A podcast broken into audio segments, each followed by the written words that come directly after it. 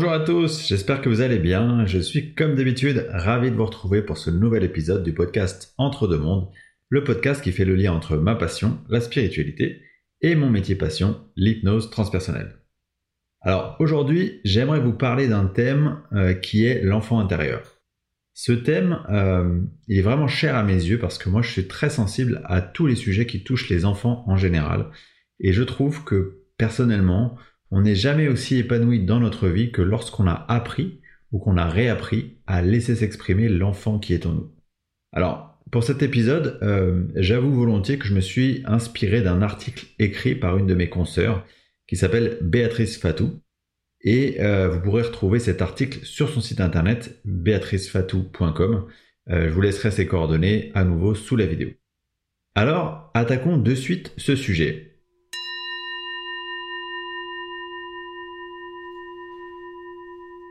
Qu'est-ce que l'enfant intérieur?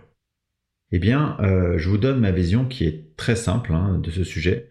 L'enfant intérieur, c'est quelque part l'enfant que vous étiez, sa personnalité, son insouciance, sa joie de vivre. Euh, et cet enfant, eh bien, il a été progressivement maintenu à l'intérieur par l'adulte que vous êtes devenu. Vous savez, cet adulte responsable, mature, qui a tendance à tout intellectualiser, à tout vouloir contrôler mentalement, alors c'est Carl Jung qui a commencé à réellement travailler sur ce sujet. Euh, Carl Jung, c'est un médecin psychiatre euh, qui a fait beaucoup évoluer le domaine de la psychologie au début du XXe siècle. Et euh, ce que dit Carl Jung, c'est que on a tous en nous cette part d'enfant qui vit encore en nous et que cet enfant, en fait, il a besoin d'être entendu, il a besoin d'être reconnu dans sa souffrance, d'être libéré. Et donc, tant que cet enfant, eh bien, qui vit en nous, il n'est pas reconnu, il n'est pas écouté, eh bien, c'est comme si au final, on n'était pas vraiment complet. Il y a un autre concept en psychologie qui est intéressant euh, dans le cadre de l'enfant intérieur, c'est euh, l'approche de l'analyse transactionnelle. Et cette approche, elle, vient nous dire en fait que notre monde intérieur, il est habité par trois états du moi. Le parent, c'est-à-dire celui qui établit les règles. L'adulte, c'est celui qui pense, qui décide et qui résout les problèmes. Et l'enfant, celui qui ressent et qui réagit. Et en fait, notre objectif, eh bien, ce serait d'arriver à trouver une sorte d'équilibre pour que ces trois états du moi, ils soient euh, répartis de manière homogène, qu'on soit capable de passer d'un état à un autre de manière fluide. Alors, maintenant qu'on a compris cette notion, comment est-ce qu'on parvient finalement à retrouver l'enfant intérieur ou à le laisser s'exprimer? Eh bien, euh, premièrement, il y a tout un travail sur les émotions. On vient de dire que l'enfant euh, l'enfant intérieur, c'est celui qui ressent, c'est celui qui réagit. Et trop souvent, en fait, on fait face à des émotions qu'on va réprimer parce que, euh, eh bien, on cherche à garder le contrôle mental. On a peur euh, du regard de l'autre, on a peur de se laisser déborder par ses émotions. L'idée, c'est d'aller faire face à ces émotions, de les identifier, mais aussi de les écouter pour savoir ce que cet enfant, qui les ressent, il a à nous en dire. Donc, euh, je ressens telle ou telle émotion, c'est juste de les ressentir et voilà pourquoi je les ressens. Deuxièmement, euh, laissez s'exprimer ce qui nourrit votre enfant intérieur. Et là, euh, l'idée, c'est un peu de lui demander pardon de l'avoir obligé à se taire tout ce temps et de lui dire qu'il a le droit de s'amuser à travers vous. Donc, le principe, c'est simplement de vous laisser du temps pour faire ce qui vous plaît, ce qui vous amuse, sans penser à autre chose dessiner, jouer, chanter, des activités qui peuvent être très simples, mais qui vous plaisent. Retrouver l'enfant intérieur en vous, c'est un peu euh, s'autoriser à voir les choses avec un regard d'enfant. Vous autorisez à être créatif, à, parfois laisser votre imagination prendre le dessus. D'ailleurs, c'est marrant parce que ce que nous disent les guides sur l'au-delà, c'est que euh, cette dimension, elle est beaucoup plus proche de celle des enfants que nous étions que des adultes que nous sommes devenus. Leur mot exact, c'est euh, regardez le monde des enfants et vous comprendrez comment fonctionne l'au-delà. Parce que euh, finalement, les enfants, ils sont sans jugement, ils sont dans l'insouciance, ils sont dans l'acceptation du moment présent, ils sont dans le jeu, dans l'imagination, ils sont capables de, s'émerveiller de toutes choses. Euh, et, et finalement, le monde de l'au-delà, c'est très similaire à ça. C'est aussi pour ça que les guides, ils nous disent que les âmes incarnées qui décèdent dans leur enfance, euh, eh bien, ils n'ont pas besoin d'un grand temps de repos une fois qu'ils sont arrivés dans l'au-delà. Parce que finalement, ils n'ont pas vraiment eu le temps d'être conditionnés, d'être imprégnés par la lourdeur de l'incarnation du plan terrestre. Un peu comme s'ils n'avaient pas eu le temps d'être pollués par toutes les dérives de euh, notre monde adulte. Au contraire des adultes qui, eux, lorsqu'ils décèdent, arrivent avec une sorte de bagage émotionnel, de bagage énergétique assez lourd, comme une empreinte de tous leurs problèmes, de toutes leurs préoccupations terrestres. Et donc, à eux, il va leur falloir beaucoup plus de temps de repos pour se débarrasser euh, définitivement de tous ces attachements à leur, euh, à leur rôle terrestre. Pour en revenir sur le concept de l'enfant intérieur, euh, j'ai bien envie de reprendre les mots de Béatrice, que je trouve pour le coup très justes, quand elle dit que pour elle, l'enfant intérieur, c'est intimement lié au concept du filtre des croyances. Lorsqu'on identifie ses blessures, c'est comme si on agissait déjà sur son enfant intérieur en lui enlevant un poids moral, un poids mental, un poids émotionnel. Plus on élimine de croyances limitantes, plus on assouplit son cadre. Et euh, plus on laisse finalement euh, son enfant intérieur respirer et, euh, et on peut le laisser nous inspirer.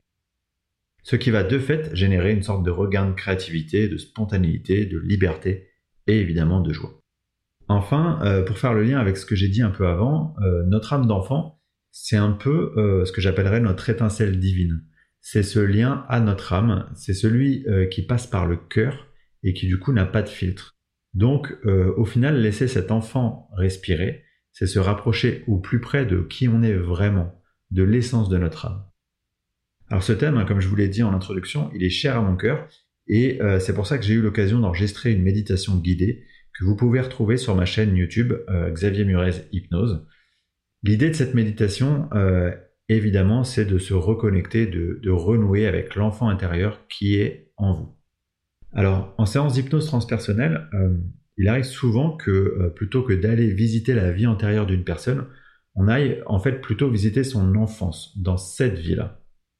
Je rappelle d'ailleurs qu'on ne choisit pas ce qu'on va aller visiter en séance, c'est la conscience supérieure de chaque personne, de chaque consultant, donc la partie euh, de son âme qui est connectée en tout temps au plan céleste, qui va nous montrer ce que la personne, ce que le consultant, il doit aller voir. C'est euh, ce qui va lui apporter le meilleur enseignement, euh, ce qui va lui donner les informations les plus justes pour lui, pour l'aider à cheminer dans sa vie actuelle. Donc, en l'occurrence, si on régresse dans la vie actuelle du consultant, c'est souvent parce qu'il y a une blessure d'enfance à aller entendre, et cette blessure d'enfance, quelque part, elle empêche l'enfant intérieur de s'exprimer librement. Et du coup, en entendant cette blessure, eh bien, on va permettre à l'être d'être complet, c'est-à-dire de réintégrer à lui euh, l'être, l'enfant qu'il était à l'âge où il a vécu cette blessure. Je vais donc maintenant vous diffuser un court extrait d'une séance d'hypnose transpersonnelle durant laquelle le consultant euh, eh bien, va aller euh, régresser dans sa vie actuelle et euh, va aller à la rencontre de l'enfant qu'il était à 7 ans. Ce qu'il y a de formidable avec la conscience supérieure, c'est qu'elle est extrêmement bienveillante. Elle prendra toujours bien soin de ne pas vous traumatiser. Ainsi par exemple, quand vous régressez dans votre enfance, eh bien, elle va souvent d'abord vous montrer un événement heureux avant de vous emmener précisément dans la scène que vous devez explorer pour comprendre l'origine de votre blocage. Et c'est exactement ce qui va se passer dans cet extrait. Quant à moi, je vous remercie infiniment pour votre écoute et je vous dis à très bientôt pour le prochain épisode du podcast Entre deux mondes qui traitera des relations toxiques.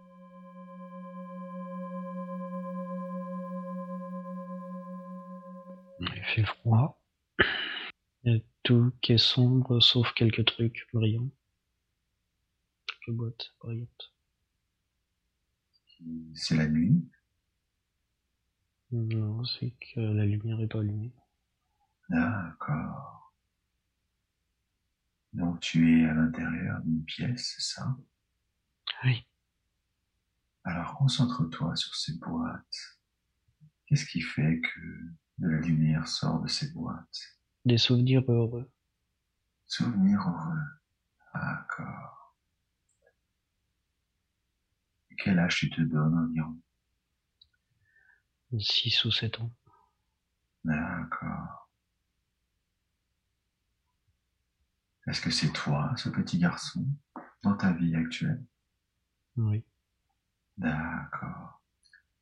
Et dans quel état d'esprit es-tu à ce moment-là? J'ai un peu peur. Qu'est-ce qui te fait peur? Je suis tout seul. Mhm. Il n'y a personne à tes côtés, c'est ça? Non. Hmm. Est-ce qu'il y a autre chose qui te fait peur? Le noir. Le noir. D'accord. Alors dirige-toi vers cette boîte de lumière et concentre-toi sur cette lumière. Est-ce que tu y es? Oui. Est-ce que tu te sens mieux au contact de ces boîtes? Oui, c'est plus chaud.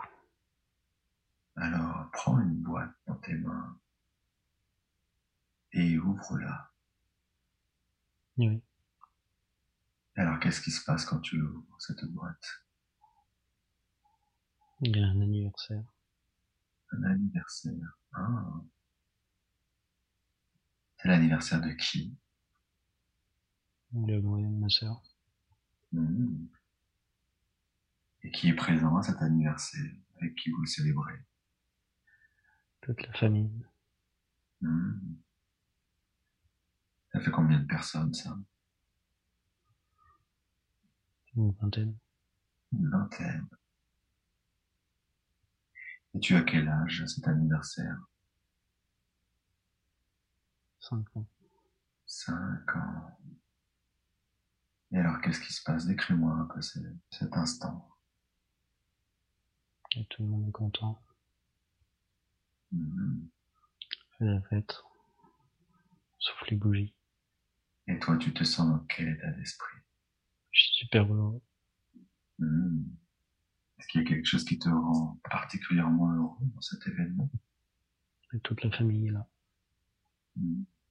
D'accord. Alors je veux que tu profites. Profite un peu de cette sensation de bien-être, de cette joie d'être tous réunis pour ton anniversaire, pour tes cinq ans. Maintenant, je veux que tu quittes cette scène et que tu ailles à un moment important de cette vie. Un jour où il se passe quelque chose d'important pour toi. Où est-ce que tu es? Dans une maison. Hmm. C'est ta maison? Non, non. C'est la maison de qui?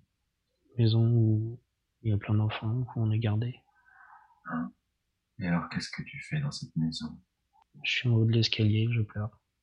Tu pleures en haut de l'escalier. D'accord. Qu'est-ce qui fait que tu pleures en haut de cet escalier? Maman est partie. Maman est partie.